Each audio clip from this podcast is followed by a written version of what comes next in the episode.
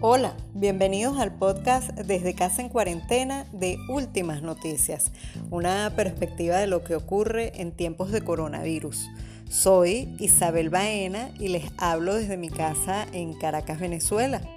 Es miércoles 14 de julio y este es un nuevo episodio.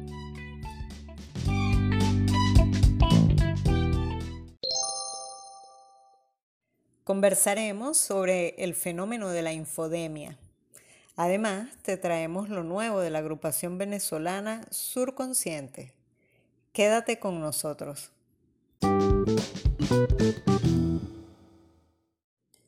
En esta oportunidad vamos a conversar sobre un tema que tiene que ver con la salud y la información.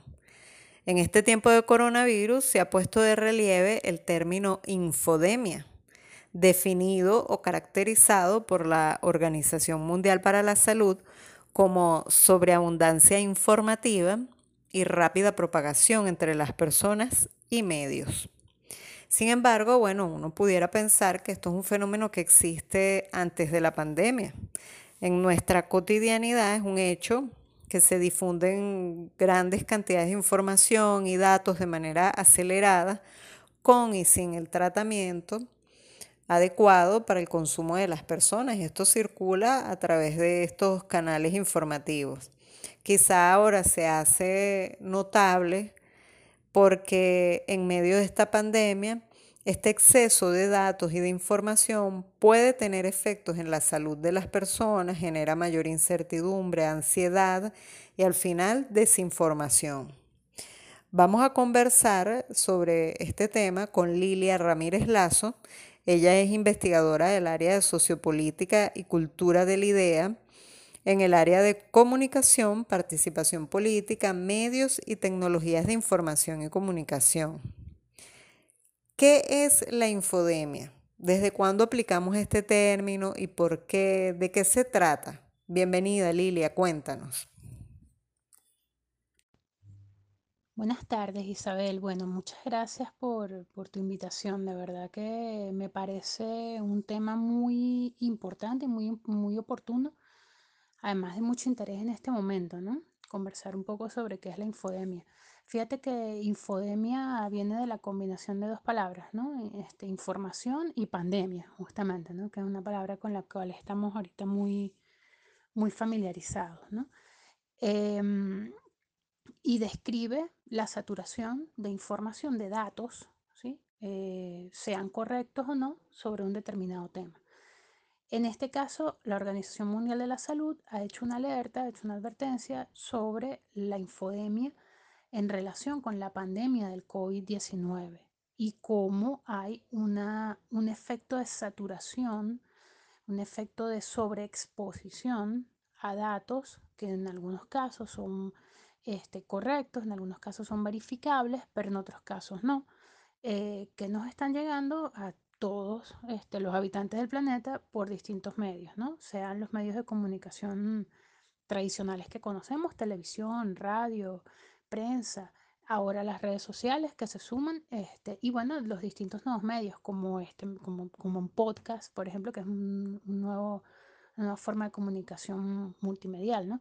Entonces, en este momento digamos que hay una, caracterización que hace la Organización Mundial de la Salud sobre eh, la infodemia como eh, una saturación de información, de datos. No, todos los datos son información, o sea, hay como datos sueltos que no constituyen realmente un hecho informativo este, y que no son comunicación porque no logramos este, realmente entender su sentido, ¿sí? que son como distintos niveles en el proceso comunicativo, datos, información y comunicación.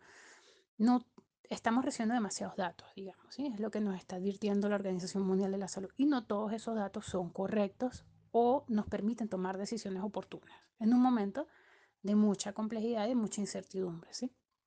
En este sentido, ¿qué posición deben tener las personas entonces frente al exceso de información? ¿Cómo saber que estamos ante posibles noticias o informaciones falsas o como tú dices, datos.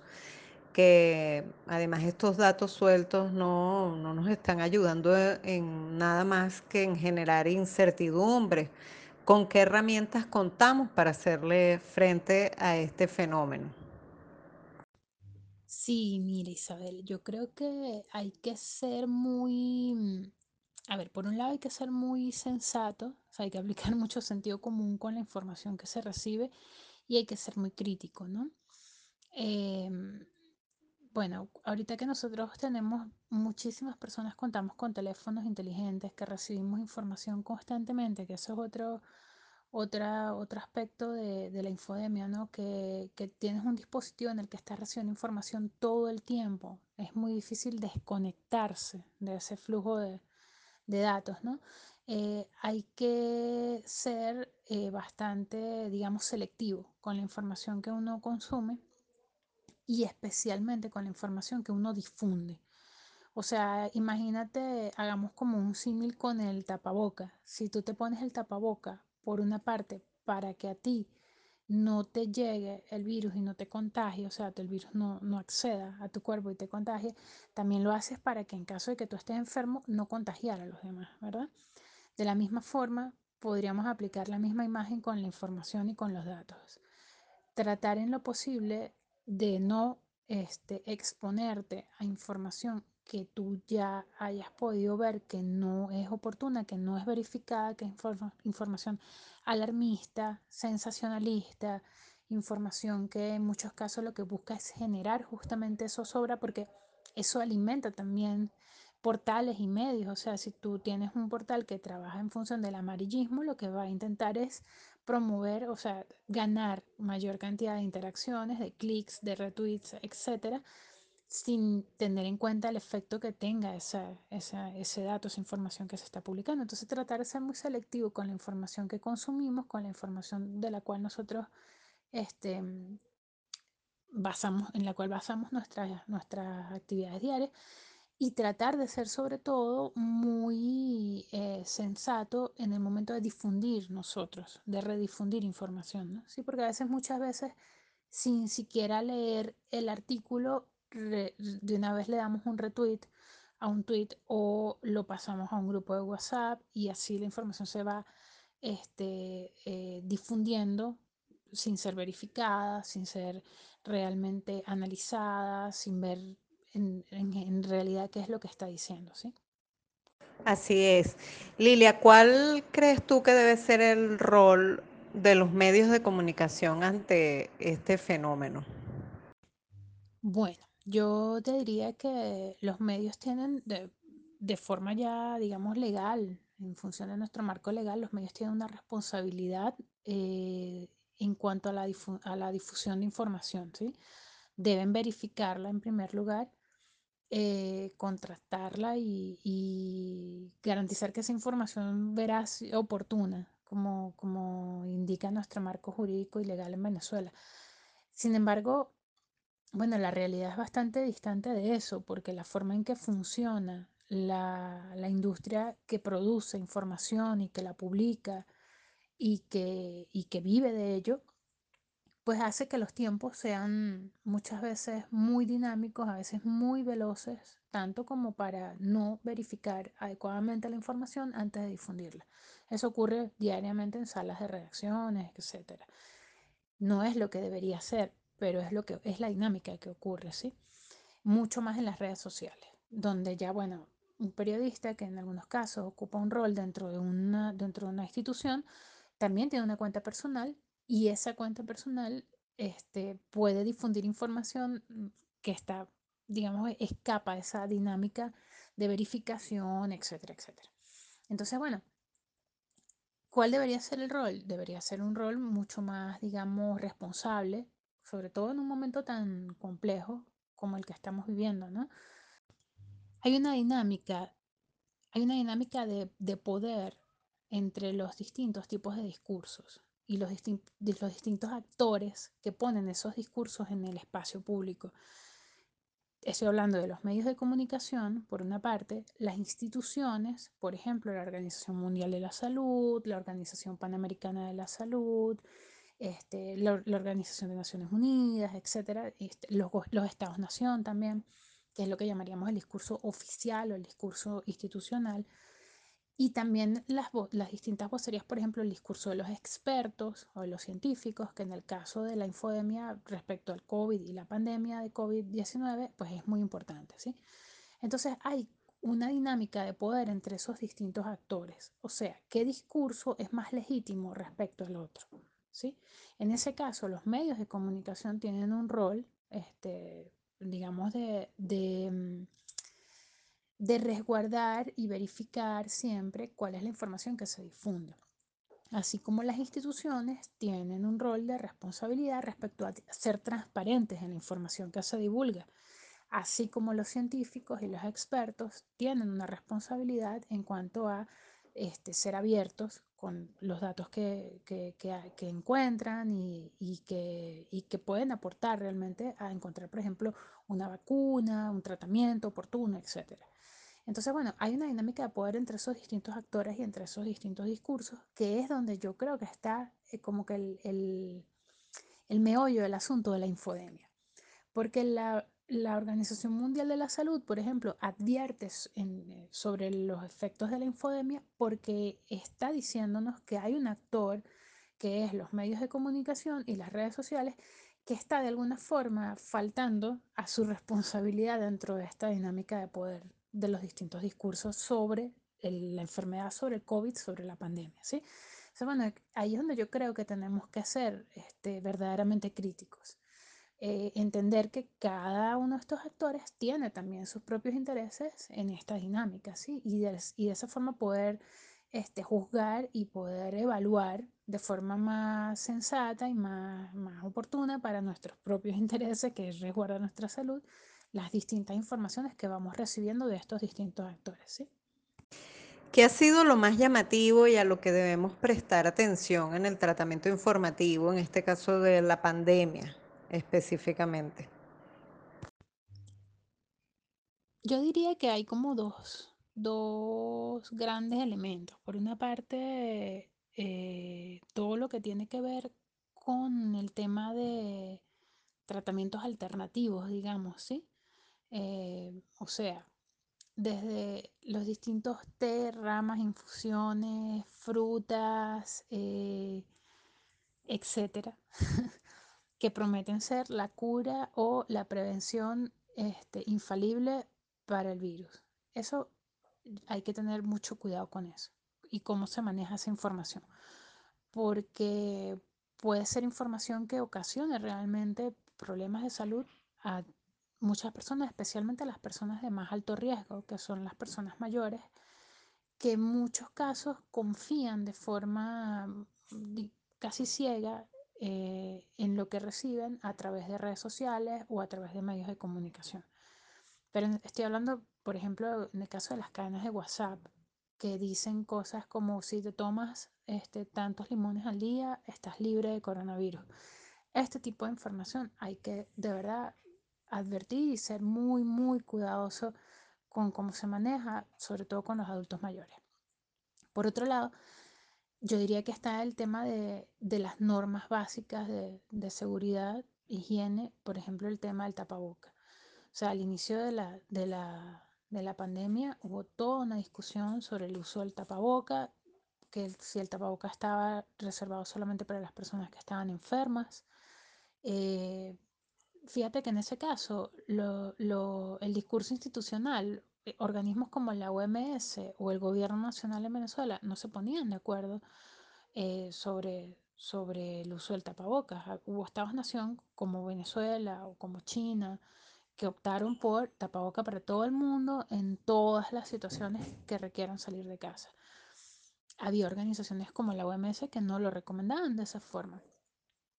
El tiempo terminó diciendo que lo mejor era tapaboca en todo momento en la calle. Entonces, bueno, ese tipo de, de informaciones sobre elementos tan este, presentes en la cotidianidad como si usar el tapaboca o no, yo creo que hay que también ser muy cautelosos, ser muy cuidadosos este, con la forma en que, de dónde los, los recibimos y cómo los difundimos. Le agradecemos a Lilia Ramírez por estas importantes consideraciones sobre la infodemia.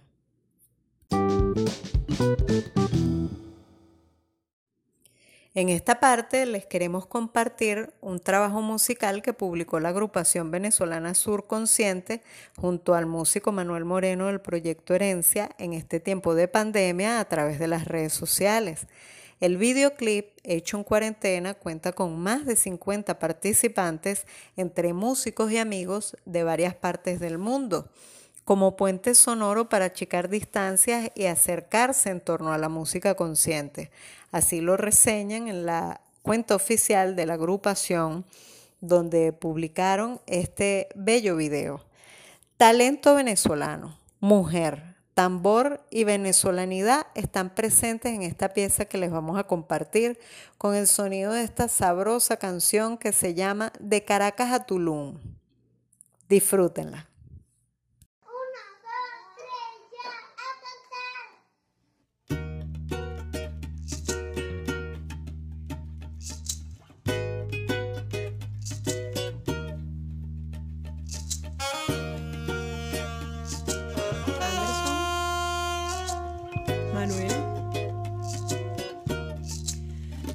Puedo hacer un reggaetón y cantarlo en clave de son.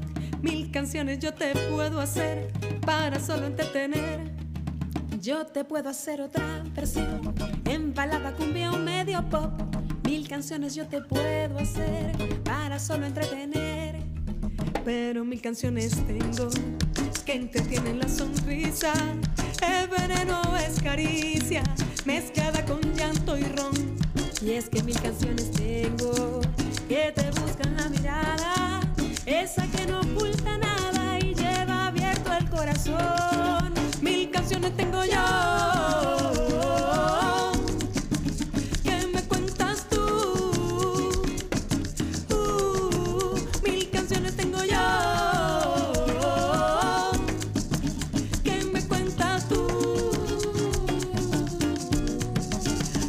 Caracas a Tulum me salió pasar de un tango blues, una noche de guitarra y de lunas con tu sombra tras luz. Y es que siempre espero el sol para tomar de vuelta el autobús. Cada ritmo es una historia, es tambor en la memoria. Y es que mis canciones tengo que te tienen la sonrisa, es veneno, es caricia mezclada con llanto y ron. Y es que mis canciones tengo,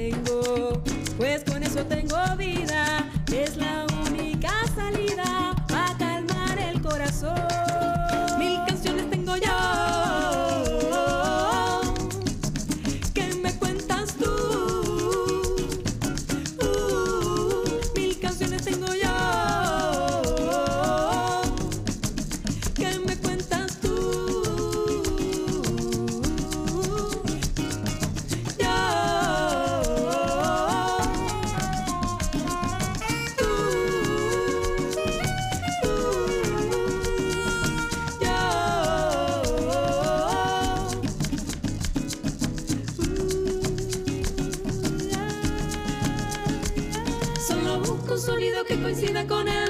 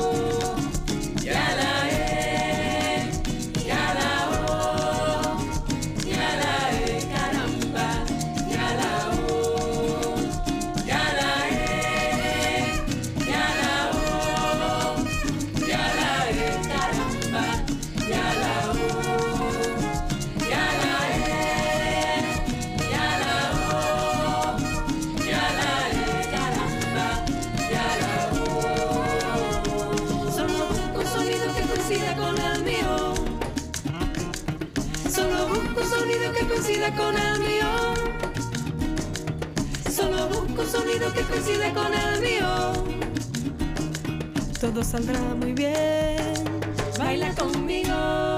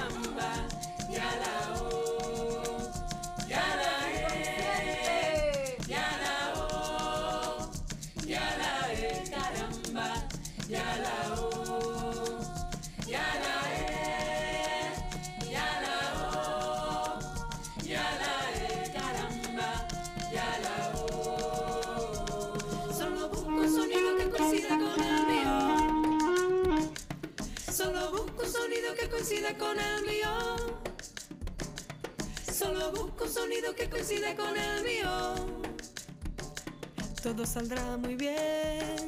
Baila conmigo.